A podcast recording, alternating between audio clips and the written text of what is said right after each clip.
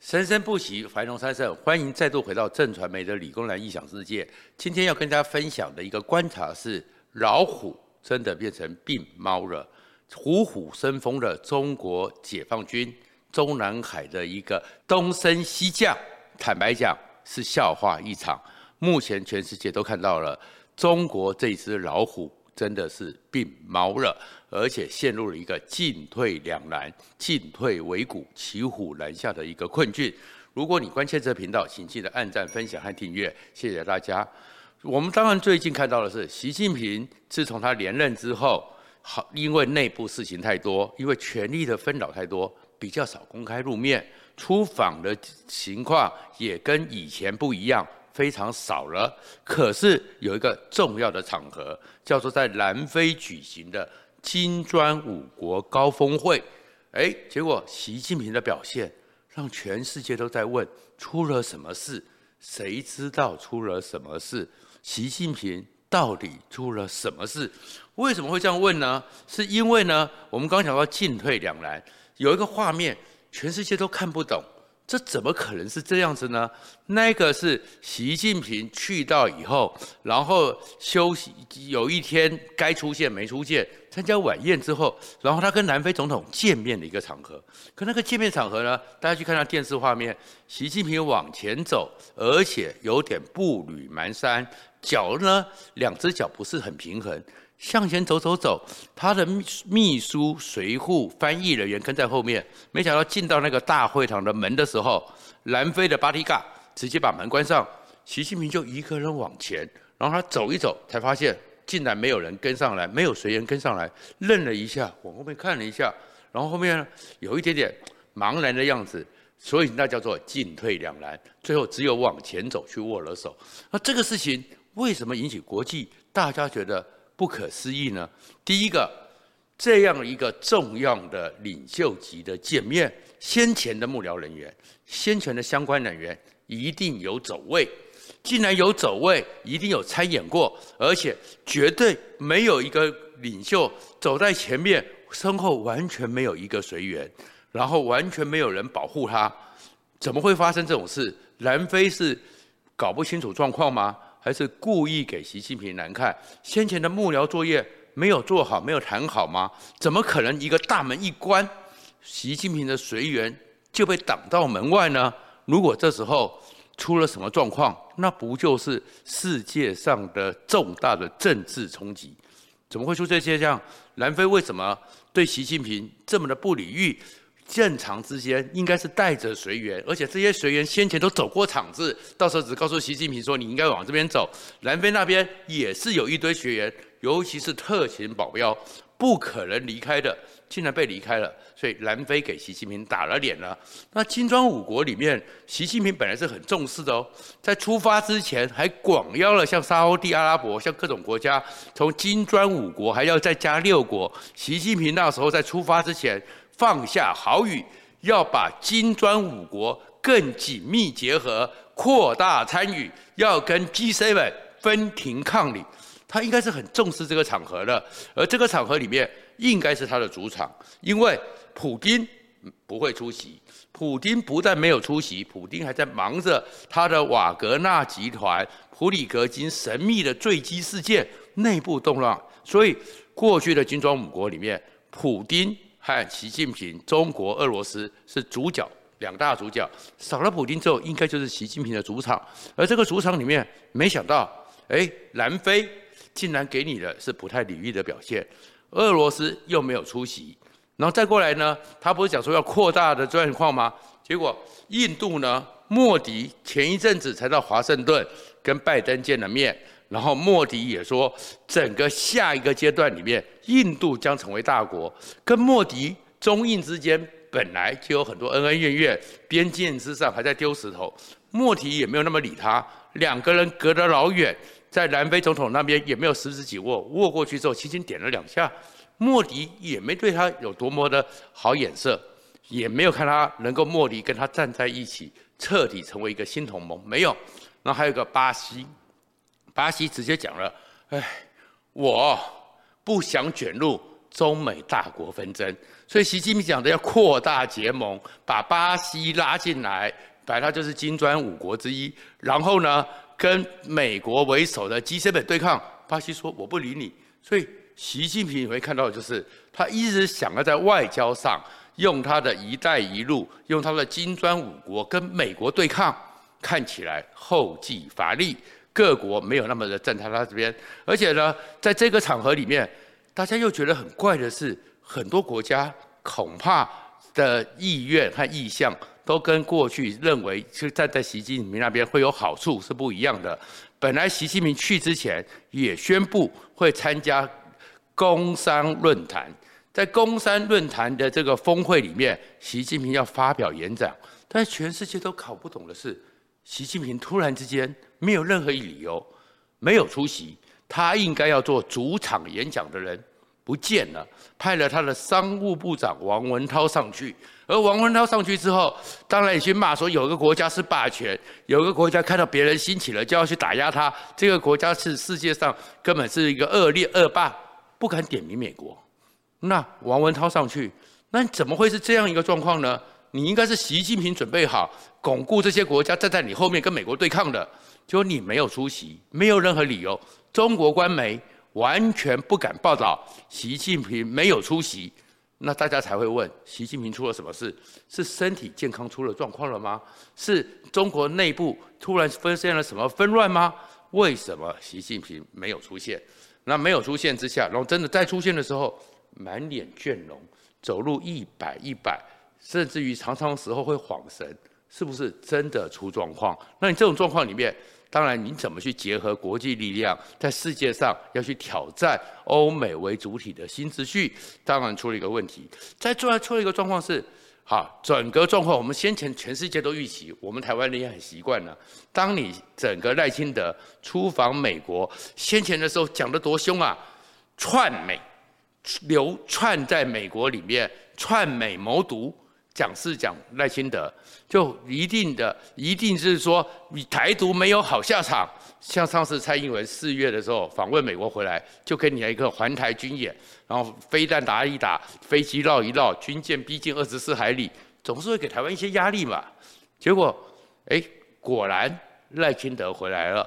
他整个八月十八号回到台湾，八月十九号中国就宣布要环台军演了。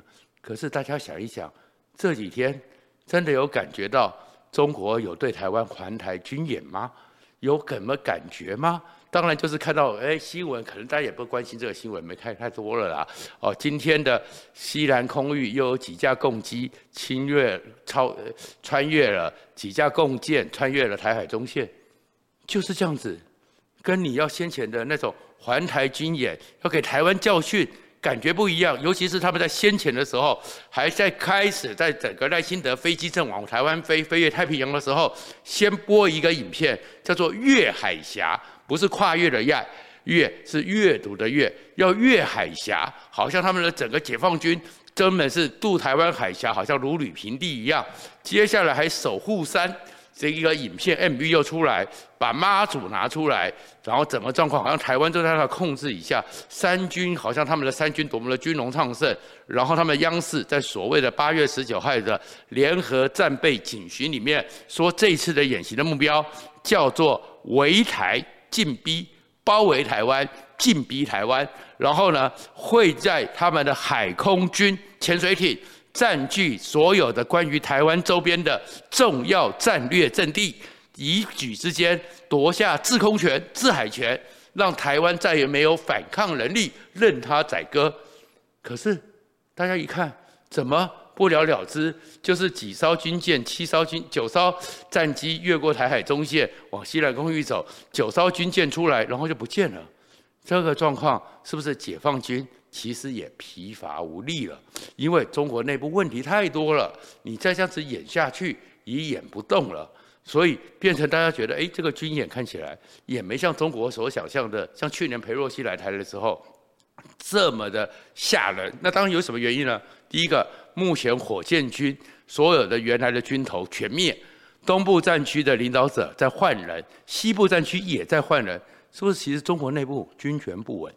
军方动摇，而这个情况之下，也没有力量对台湾实施像过去一样那样的一个军演，而且中国现在又缺钱，所以也演不起来。而这个时候又出现了一个奇怪的问题，就是传出来了中国自己第一代自制的洞九三商级核子动力潜艇，传说在整个台湾海峡西南附近的海域出事了。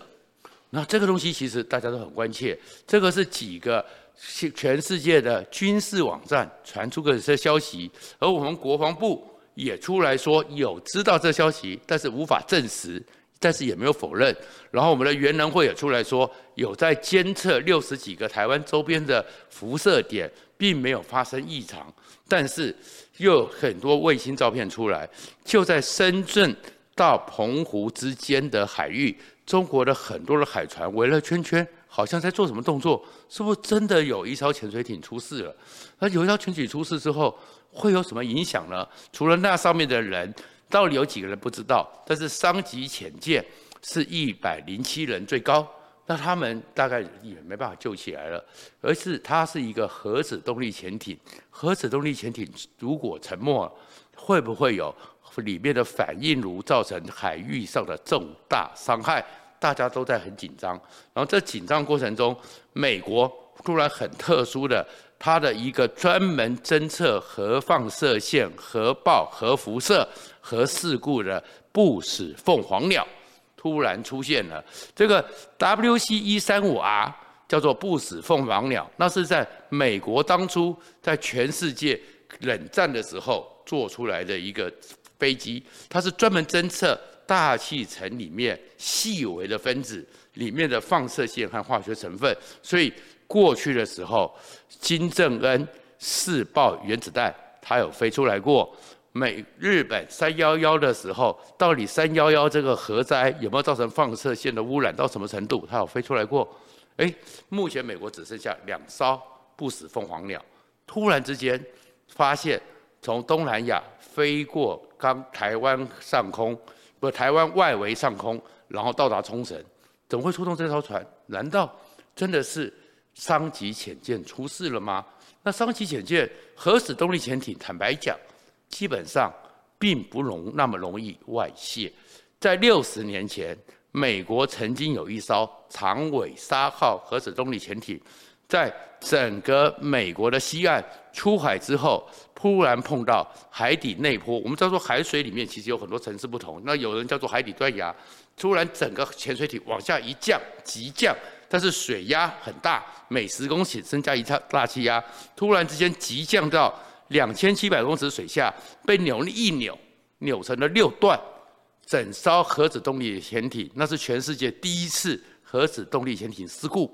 断成六段，瘫在海底。但是六十年过去了，它没有辐射外泄，因为大家都知道，那个核子动力潜艇的反应炉最重要，保护的也最好。断成六截，沉在海底，瞬间爆裂，没有外泄。俄罗斯也出现过一艘库斯克号被撞了以后，碰撞之后也沉没了，也受重伤呃。也没有外泄，那中国为什么大家这么担心？因为大家开始对中国的科技没那么信赖。中国的科技都是立项工程，包含这个商级潜舰，它是攻击型的潜舰，它在那个刚传说中的沉没区是一个伏击点。它如果是核子动力，它可能躲在那边；如果真的要侵犯台湾的时候，就刚刚讲的围台进逼的军演里面，可能。躲在那边，因为核子动力潜艇不像柴油潜舰，不需要浮上来，可以一待待了好几天，十几二十天以上都没问题。那在这边待着的时候，有航空母舰经过或我们的记得舰经过，突袭之间就把你打掉，那是有可能的。可是他为什么世界这么担心？为什么要监测？为什么不使凤凰鸟都出来？因为大家开始担心中国这几年急就章，科技也是急就章，理论上。六十年前的科技都没有外泄的核子动力潜艇，苏联解体之后这么穷困之下都没有外泄的核子动力潜艇，大家担心中国有状况。中国太多的事情都是豆腐渣，都是急救章，可能会让大家很担心。而且事实上，现在全世界对中国更担心的是什么？它的经济会不会真的彻底崩溃了？而这个彻底崩溃的情况之下，那会造成全世界多大的影响？怎么讲呢？这段时间为什么大家那么关心习近平？为什么关没有看到他出来解决？先是先前的时候，因为我们的杜苏芮台风造成他们河北、天津一带淹水，习近平没出来，光那个七月，他们官方数字四百一十四亿台币，就一次灾害就损失了，才一个月。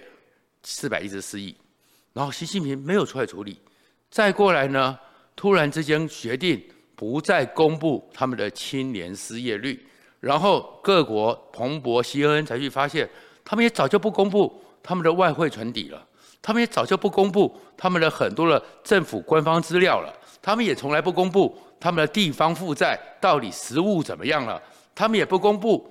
整个学术资料，因为论文可能不小心把他们想要隐藏的资料，不小心因为有人写研究公布在里面，被看到被人家看出来，七大数字全部不公布，中国一切都变成了神秘。可是还是会看到的是碧桂园、恒大、中储这哎中国的一个那个整个信托的一个集团。都在房地产爆了，目前估起来有九点二兆人民币，可能都会出事。那九点二兆人民币，中国撑得住吗？然后再过来是中国的地方财政，也几乎是完全的在负债。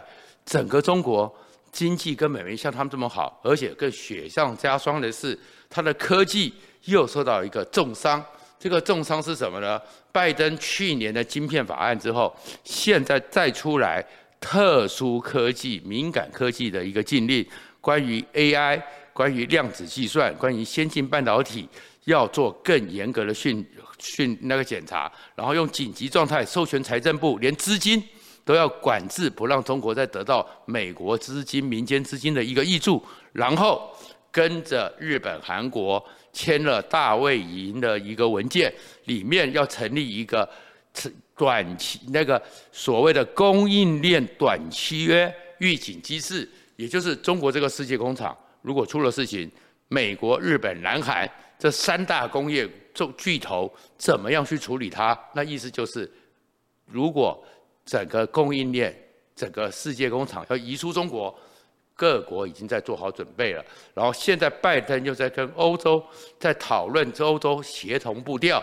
对于整个中国偷技术、中国的人才，或者是中国用它的市场当成威吓武器，要共同抵制，所有的局势都对中国不利，所有的情况都在压向中国，科技上也出问题，习近平的健康也让人家怀疑，普丁自己也帮不了他，金砖五国那些各国也不愿意跟他在一起，然后内部里面天灾人祸。财政问题、金融问题，然后这一次因为台风的关系，东北又淹大水，粮食可能也出问题。这么多状况之下，如果我们台湾还有人一直讲说中国好棒棒，中国也是市场，没有中国台湾就经济活不下去，我只能讲说，这些人真的是不知道今夕是何年。不过在这里，我们还要特别小心一件事情，在这个局面之下，全世界非常担心，担心的是什么？担心的就是，在独裁政权在这种一筹莫展之下，最容易做的一个选择，就是对外侵略，出兵台湾，找一个状况转移焦点，反而会是这种独裁者最容易做的选择。那当然，以中国的现状，它是没有能力做一个全面性的、长期持久的一个对台战争。但是，会不会在这个状况之下，针对我们的外岛？针对我们的某些的，像东沙、像太平，或者是金马、澎湖，做一个区域性的战争，制造骚扰、转移内部焦点，其实我们是要做准备的。而这个时候的准备，真的不是台湾人想战，但是我们必须准备，因为如果不做好准备的话，就会变成是习近平找到了一个脱逃困局的出口，那样子反而我们是倒霉者，所以我们要紧密的关切。有很多人讲说啊，中国是中国，台湾是台湾，但是因为它是二邻居，我们还是要密切关切它。谢谢大家。